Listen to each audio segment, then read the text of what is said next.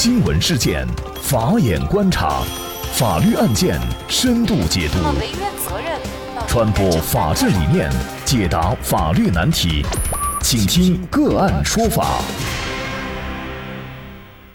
大家好，感谢收听个案说法，我是方红。今天我们来关注六旬女儿拒绝赡养九旬父亲，获法院支持。更多的案件解读，欢迎您关注个案说法微信公众号。那么具体案情，我们先一同来了解一下。王先生和妻子共育有两子一女，妻子去世以后，王先生就和大儿子共同生活。一年前，大儿子也因病去世。这个时候，已经九十多岁的王先生，因为每月只有一千多元的养老金，不仅需要支付房租，还需要聘请护工二十四小时照顾，显得力不从心了。王先生认为，小儿子和小女儿都没有给予过自己赡养费，请求法院判处小儿子和小女儿每月向自己支付赡养费三千元。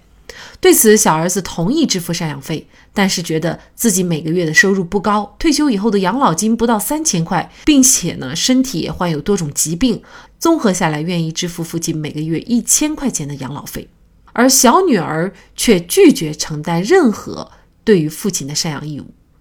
而这背后竟牵扯出一段令人不堪回首的过往。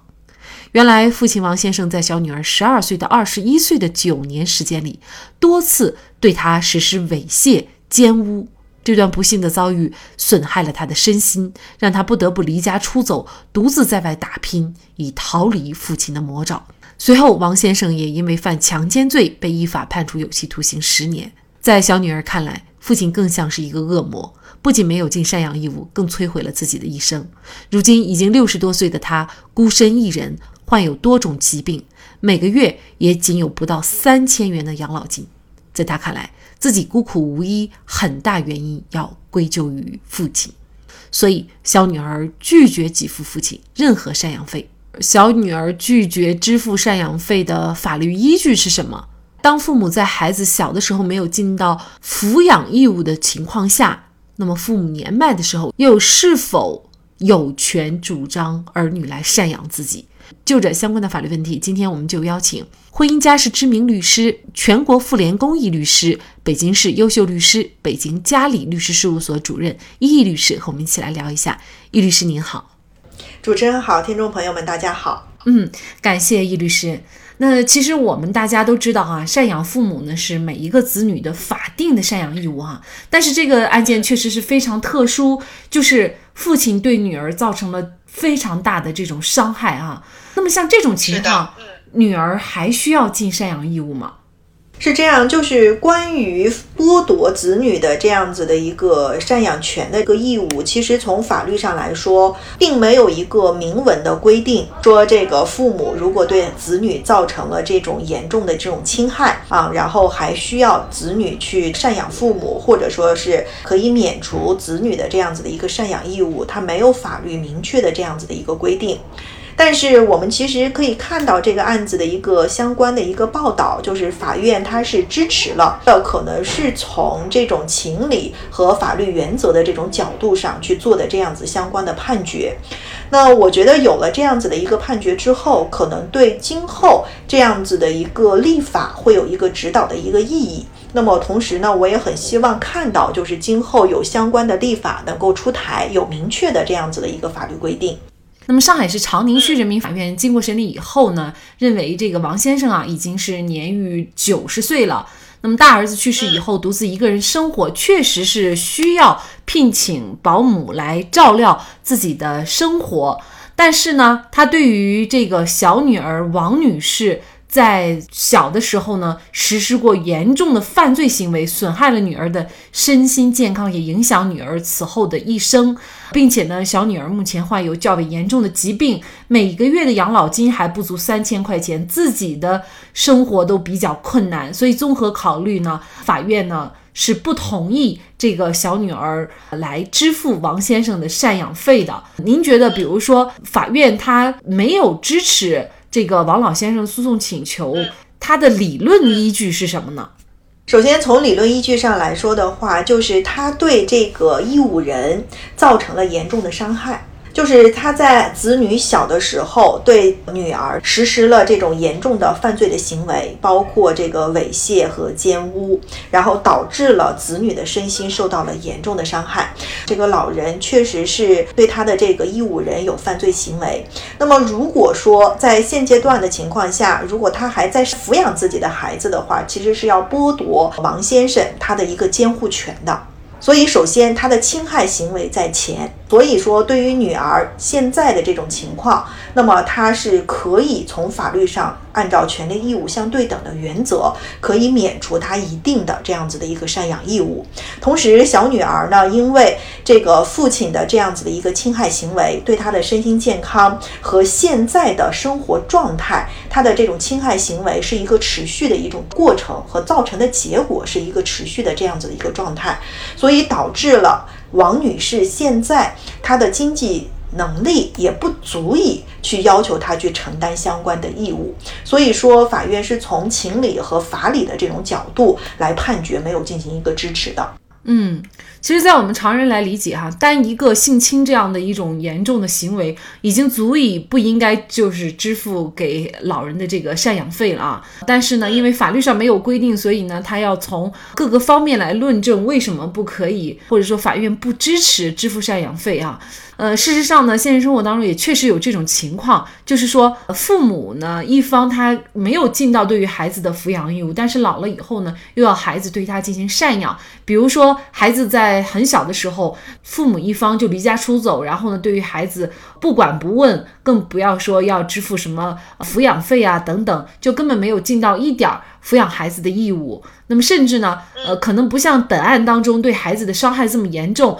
但是呢，对于孩子的这种冷漠，其实呢，对于孩子的这种伤害啊，也是非常严重的。所以在这种情况下呢，孩子有没有权利在父母年老的时候拒绝赡养老人呢？是这样，就是关于。父母和子女的这种抚养和赡养的这种义务，其实是一个对等的，在法律规定上，它是一个对等的一个关系。但是这个对等的关系，并不意味着说父母不尽全部的抚养义务，子女就不尽他的赡养义务。那么一般来说的话，我们的法律规定了说。一些情况是可以免除一些赡养的一个责任和义务，那么这一些的话，可能是在很多的国外的法律规定可能会有明确，但是我们国家没有这样子免除赡养义务的一些规定。但是呢，我们可以参考父母的这样子的一个尽抚养义务的一个程度啊，来去适当的给子女减免一些赡养义务。就像刚才主持人所说的，如果父母长期没有照顾或者遗弃子女，对子女的身心健康造成了极大的这种伤害，那么在一定条件下可以适当的免除子女的这样子的一个赡养义务。但是如果说父母的行为没有造成严重的一种后果，只是消极的去不履行自己的一个抚养义务，但是子女是不能够推脱父母的赡养责任的。那么，父母因为年老之后生活困难，或者其他客观条件确实没有办法去供生活的，那么子女还要承担相应的赡养义务的。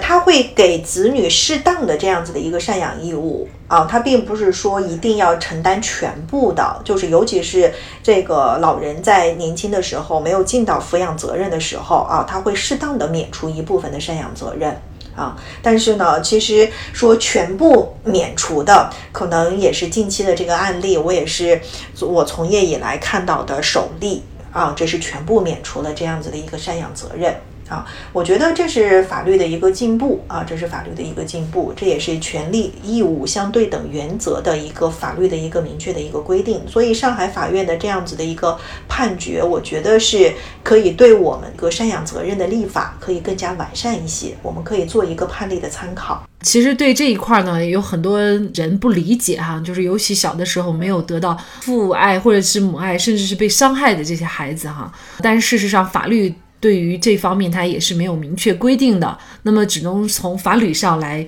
进行一些在具体个案当中适用的判决。但是据我了解，好像在个案当中，呃，类似于这样的情况，事实上法院还是会支持老人这一方的请求，就是子女要赡养老人。但你看这个小儿子哈，他呢也是被父亲告上了法院。那么小儿子他可以以自己的妹妹，我不知道是妹妹还是姐姐哈，遭受了父亲的这种侵害，那么他对父亲也是非常有意见想法的，以这个理由来拒绝支付赡养费吗？呃，这个当然是不可以的，因为这个侵害的话，它还是具有相对性的。小儿子这一块的话，他没有这样子的一个遭受侵害的这样子的一个行为，他不可以于此而拒付赡养费。而且这个父亲，我看这好像也没有对小儿子实施其他的一个侵害的一个行为，可能也进行了一个抚养的一个义务的承担，所以这一块是不能够免除小儿子的这样子的一个赡养义务。